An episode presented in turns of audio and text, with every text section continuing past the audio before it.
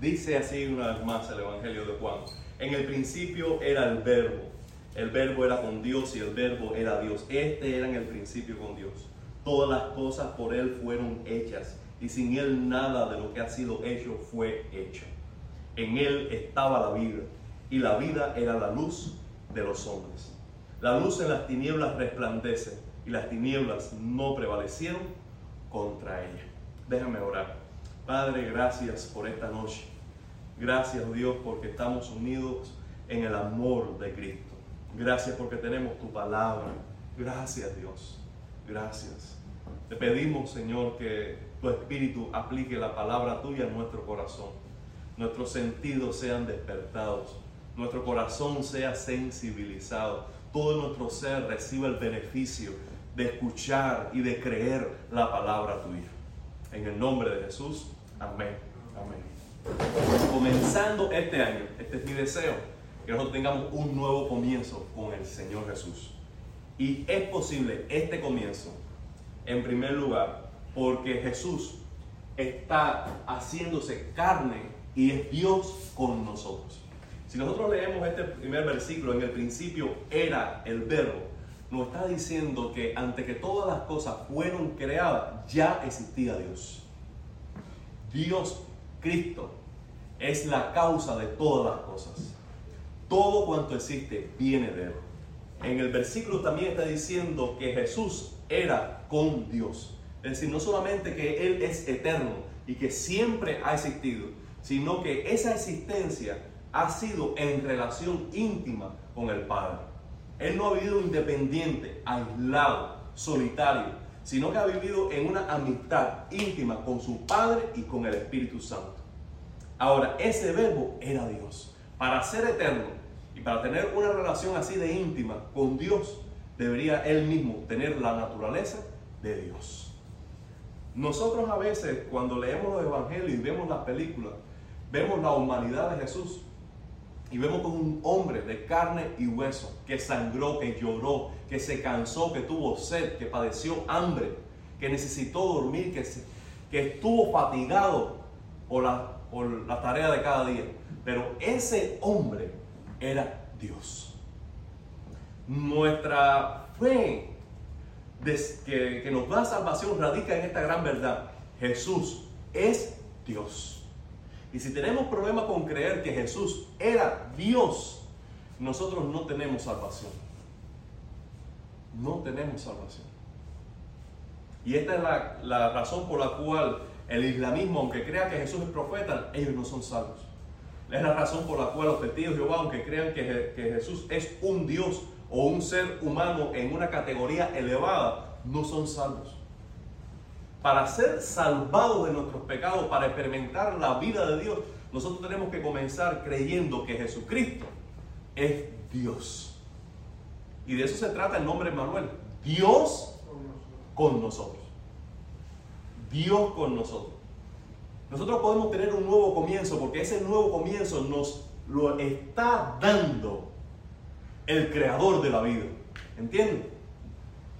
Que cuando no existía nada, dijo, y todas las cosas fueron hechas. Por tanto, ahora ese Dios, Cristo, cuando llega a nuestra vida y nosotros caminamos con Él, Él tiene el poder de hacer nuevas cosas en nuestra vida, porque es Dios con nosotros. Este versículo, el versículo 3 nos dice que por Él todas las cosas fueron hechas y sin Él nada de lo que ha sido hecho fue hecho. En Él estaba la vida. Esa vida en la palabra, los griegos tenían dos palabras para hablar del vida. Y una de ellas era soy. ¿Ha escuchado el nombre de soy? Para mujer. Bueno, eso es vida de Dios. Es la manera en que existe Dios. Es la vida divina. Es la vida eterna. Es la vida plena. Ahora, en Él estaba la vida. Y dice, y la vida era la luz de los hombres. Cuando Jesús se hizo hombre y habitó entre nosotros y caminó entre nosotros, reveló qué era realmente vivir. Reveló que realmente qué vida era la que Dios espera de cada ser humano. La manera en que Él se relacionó con todos es la manera en que estaba modelando que nosotros debemos relacionarnos con los demás. Cuando él nos estaba hablando del Padre y, exhibía su relación con el Padre, él estaba diciendo, así se debe relacionar con Dios. Todas las expectativas que Dios tiene de ti como ser humano, Él la vio cumplida en Cristo, su Hijo. Por eso cuando Jesús fue a bautizarse y subió del agua, el Padre en el cielo dijo, este es mi Hijo amado, en quien mi alma se complace. Yo encuentro placer en la vida de mi Hijo. ¿Por qué? Porque es la vida que estaba experimentando en intimidad con Dios, pero que ahora se manifestaba en la vida humana. En Él estaba la vida, el poder de crear, el poder de vivificar, el poder de, de hacer criaturas. Pero ese poder no solamente se quedó en el cielo, sino que vino a nosotros para modelar la vida que Dios quiere de nosotros. Y cuando Él vivió entre nosotros, su vida, no solo sus palabras, sino su vida, se convirtió en la luz de los hombres. ¿Por qué ustedes creen que la vida de Jesús es la luz de los hombres? Porque estamos en oscuridad. Muy bien, ahora, cuando nosotros estamos en oscuridad, ¿para qué necesitamos una luz? Para ver ¿Para ver qué? dónde vamos. ¿A dónde vamos? ¿Para tener dirección? ¿Para qué necesitamos luz? Porque da vida. Así como el sol da la luz, las matas crecen por la luz del sol. Porque la luz da vida. Muy bien. ¿Qué más? ¿Por qué, ¿Para qué necesitamos luz? Para no tropezar. Para no tropezar, para tener dirección, para no chocar eh, con obstáculos. Nosotros vemos acá que dice, en él estaba la vida y su vida se convirtió en la luz de los hombres. ¿Por qué? Porque la vida de Jesús, en primer lugar, revela el camino a Dios. Que para el pecador está completamente ciego y perdido, que no lo puede ver. Porque la vida de Jesús es la luz que nos hace ver nuestros propios pecados. Porque cuando le vemos a Él, queda descubierto que nosotros no somos como Él. Y que necesitamos arrepentirnos de nuestros pecados. Pero si la vida de Él no la conocemos, nosotros permanecemos cómodos con nuestra forma de pensar, con nuestra forma de sentir, con nuestros pecados. Vamos a leer Juan capítulo 3. Por favor, busquen ahí. Juan 3.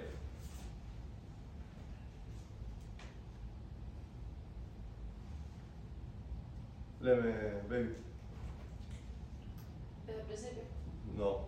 Versículo 10, 19 al 21. Y esta es la condenación, que la luz vino al mundo y los hombres amaron más las tinieblas que la luz, porque sus obras eran malas. Porque todo aquel que hace lo malo aborrece la luz y no viene a la luz, para que sus obras no sean reprendidas. Mas el que practica la verdad viene a la luz, para que sea manifiesto que sus obras son hechas a Dios. Ok, ¿alguien la tiene en inglés que quiera leer? ¿Sam? Wait, what is it? John? John 3, chapter, Oh. oh, John 3, Read ni- uh, verse 19 19, 19 to 21. to 21. Okay. Uh, and this is the judgment. The light has come into the world, and people love the darkness rather than the light because their works were evil. For everyone who does wicked things hates the light and does not come to the light, lest his works just should be exposed. Gracias. Ahora, según las palabras del propio versículo 19, respóndame con el versículo 19. Like the whole Bible. ¿En qué consiste, en qué consiste las tinieblas? ¿Qué es las tinieblas? Según el versículo 19. ¿Qué son las tinieblas? My work. El mal o las malas obras, las malas acciones, el pecado. Las tinieblas es la vida sin Dios, la vida de pecado. Ahora, cuando Jesús se manifestó, dice, en él estaba la vida y su vida entre nosotros, entonces llegó a ser la luz de los hombres. Ahora, cuando los hombres ven la luz de Jesús, pueden hacer dos cosas. ¿Qué pueden hacer? La aborrecen o van a él. La aborrecen, pero quienes la aborrecen, ¿por qué la aborrecen? Porque no quiere que ponga su vida. Porque su vida expone el pecado personal. Lo condena, lo acusa, revela sus pecados. Y entonces aborrece la luz y se esconde de la luz, se esconde de Cristo. Pero aquel que ama a Dios y aún sabe que es pecador, pero que quiere arrepentirse, que quiere buscar a Dios, que quiere arreglar su vida, ¿qué es lo que hace? Busca la luz. busca la luz. Busca la luz. Entonces, de esa manera, Jesús tiene la vida de Dios, su vida entre nosotros, es la luz de todos los hombres.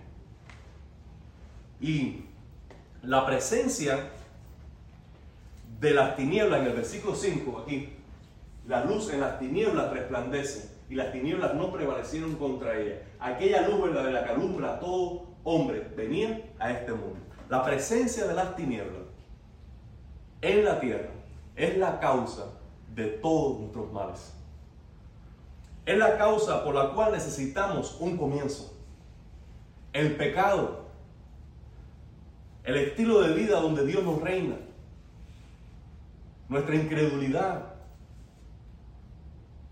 Esa tiniebla es la causa por la cual nosotros necesitamos un nuevo comienzo.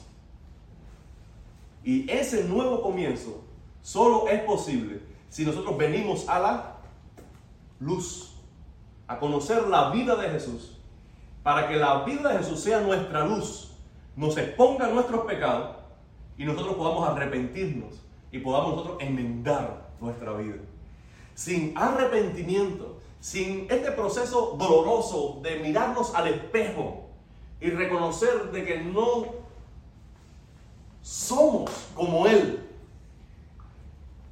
es imprescindible para tener un nuevo comienzo. No puedes tener un nuevo comienzo en tu vida cristiana minimizando tus pecados, justificando tu estilo de vida o posponiendo un encuentro de arrepentimiento con Dios.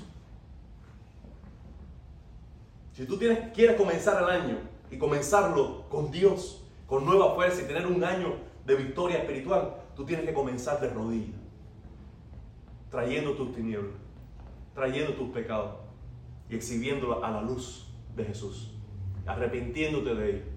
Y cuando lo hagas, el Señor podrá hacer entonces nuevas todas las cosas. Miren lo que dice este capítulo más adelante, para hacer un gran salto. Nicole, ¿puedes leerme, por favor? ¿Cuál versículo? Del 10 al 13.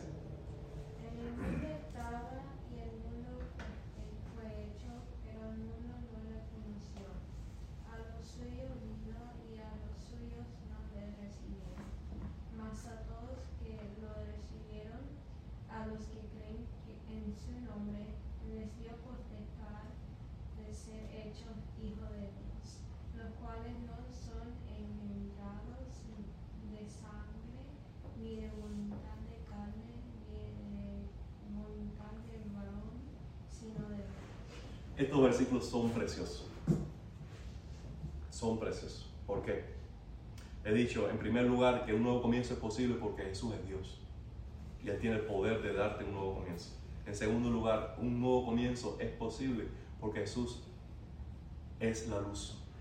Y tú puedes venir a Él para conocer cuáles son tus pecados, arrepentirte y que la vida de Él llegue a ti. Y en tercer lugar, tú puedes tener un nuevo comienzo porque Jesús puede impartirte a tu vida la semejanza de Dios. La semejanza de Dios. Pensemos lo siguiente, muchachos. Un gato nunca podrá llegar a ser perro. Supongamos que Sam tenga una- un sueño, Samuelito tenga un sueño, dice, yo soñé con un gato que llegaba a ladrar como perro. Entonces le dice a su papá, tipo, cómprame un gato y cómprame un perro. Y Arnel, que te quiere tanto, va a comprar un gato y compra un perro. Samuel espera que no haya nadie en casa. Llega a la cocina.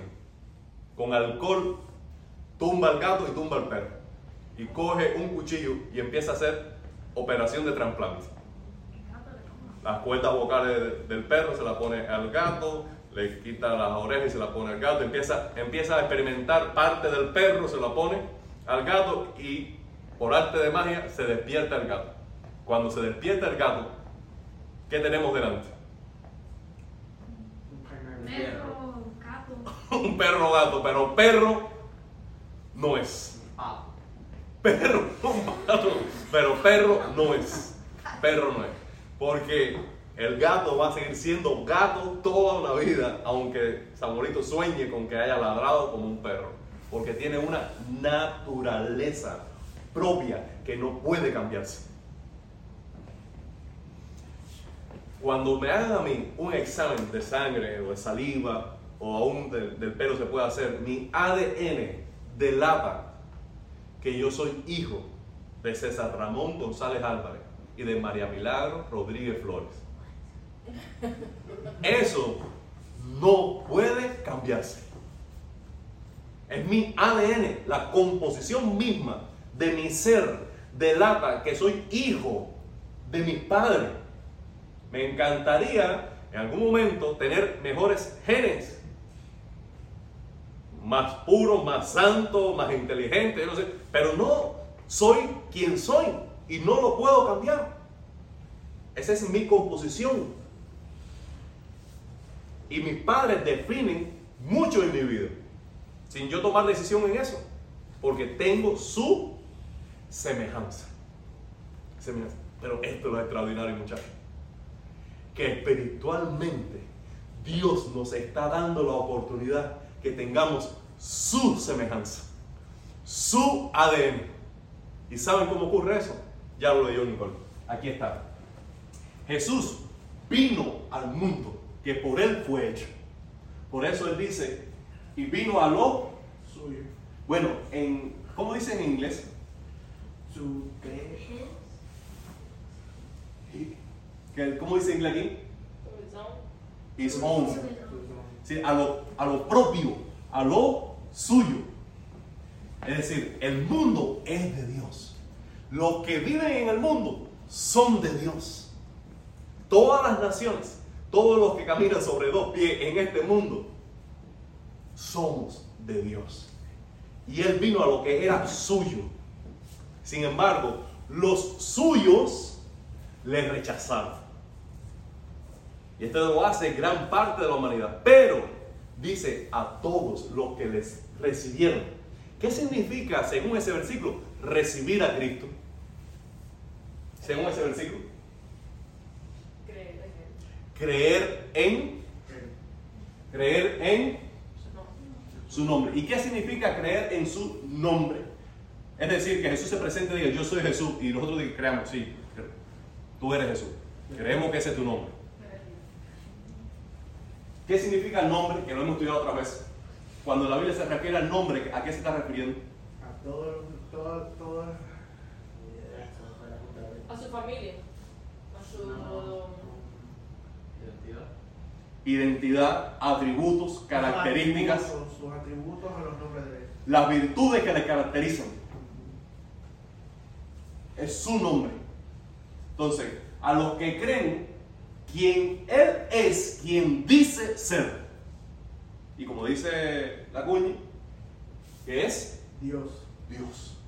Entonces, a quienes creen que Jesús dice la verdad acerca de sí mismo, de que Él es Dios, que Él es el Señor, que Él es el Salvador, que Él es la vida, que Él es el Verbo encarnado, que es la luz de todos los hombres, quienes creen en quien Él es, Dios le da la oportunidad, Dios le da el derecho, Dios le da la potestad, la autoridad de llegar a ser llamados hijos de Dios. Wow. yo viví por un tiempo con eh, Julita y Marina.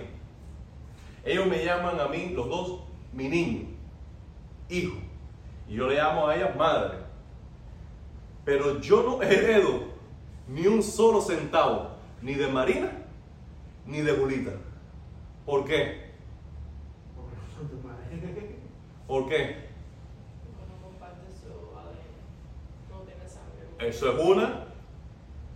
Y además no tengo estatus legal que me dé derecho para heredar. Lo que me da mi estatus legal es que yo tenga su semejanza, que yo tenga su ADN, que yo sea hijo verdadero.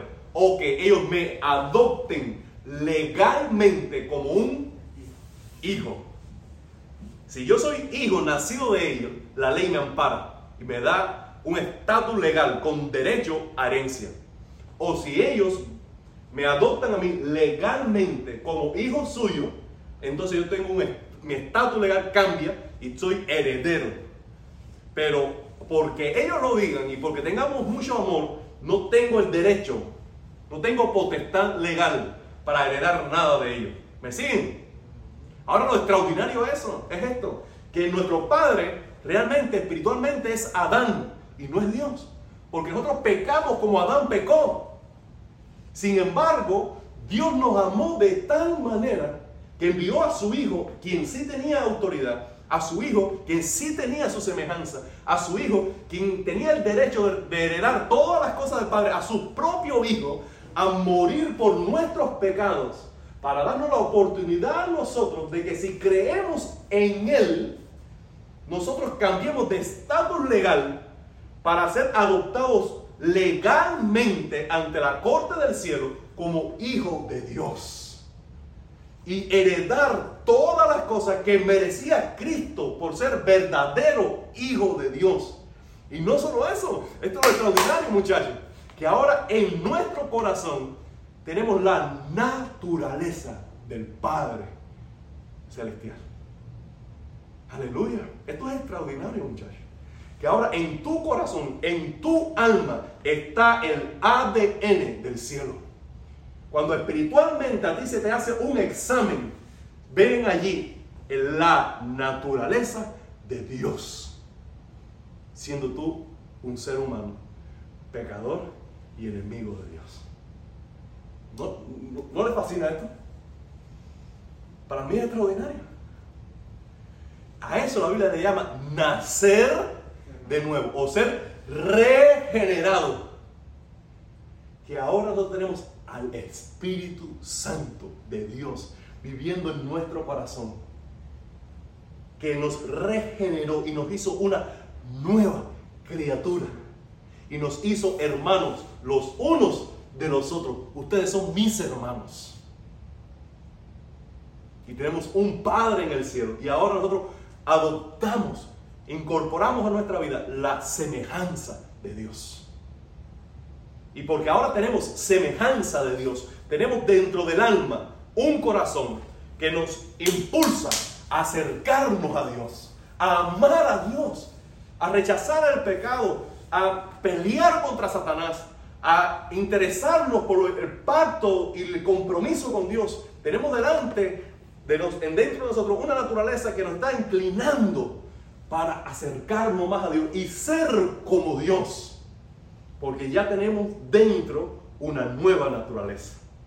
Que nace como un bebé, pero que va creciendo, madurando, desarrollándose y multiplicándose para la gloria de Dios. Un nuevo comienzo, es posible porque ahora nosotros somos hijos de Dios, con la semejanza de nuestro Padre Celestial.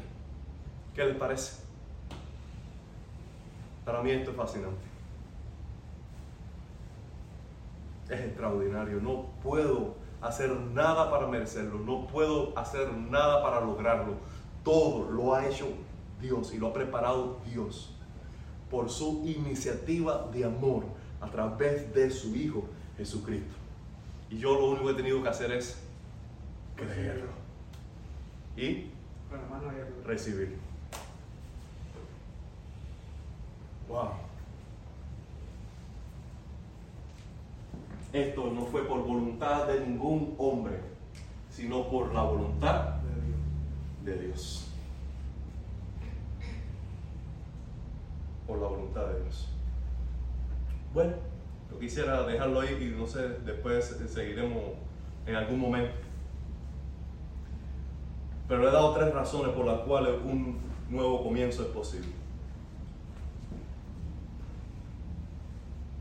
Porque Jesús es Dios y Él puede hacer todas las cosas nuevas. Porque Jesús es la luz y su vida revelada en la Escritura nos puede confrontar con nuestros pecados y nos puede guiar al arrepentimiento. Y porque Él a todo el que cree le da la naturaleza de Dios. Ahora nosotros tenemos la semejanza de Dios. Para mí es curioso también, hablando, tomando ya estos últimos cinco minutos, eh, yo viví con mi papá hasta los... 30 años. Sí. No, yo, yo realmente no recuerdo bien exacta la, la edad, pero tendría quizás seis años, hasta los seis años, hasta los seis años. Y después, esos próximos años, él estaba preso y yo iba a visitarlo una vez al mes nada más. En el año 92 yo tenía 10 años. Él se va, se escapa de la prisión, se va de Cuba, viene a los Estados Unidos y nunca más tengo relación con él. Y sin embargo, yo puedo mirarme al espejo y reconocer a mi papá en mí. ¿Por qué? Porque tengo su semejanza, su naturaleza. Le voy a decir algo más, ya que ustedes son amigos míos. Mi hermana, que es hija de mi papá, también de mi papá y de mi mamá, mi, mamá, mi hermana no conoció a mi papá. Mi mamá queda embarazada de mi papá estando él en prisión en el año 91. Él se va en el 92, como le digo. Mi hermana tenía meses, dos meses, tres meses, algo así. Eh, cuando él se va, mi, hermana no conoció a mi papá. Y mi mamá le dice cada rato a mi mamá, cuando te miro así, parece que me está mirando. Eh, mi papá le dice, es Ramón, le decía Monguito. Parece que está mirándome Monguito a través de tus ojos. ¿Por qué? No vivió con él, no lo conoció, no aprendió nada directamente de él. Sin embargo, tiene qué? ¿Qué tiene? Su ADN, tiene su semejanza. Muchachos, lo mismo ha pasado con nosotros. Ya tenemos la semejanza del Padre en nosotros. Ya tenemos el Espíritu Santo en nuestro corazón. Ahora lo único que necesitamos hacer es que esa naturaleza tome su camino. Que crezca madure y se multiplique en nuevos discípulos. Por eso el Señor hace nuevas todas las cosas.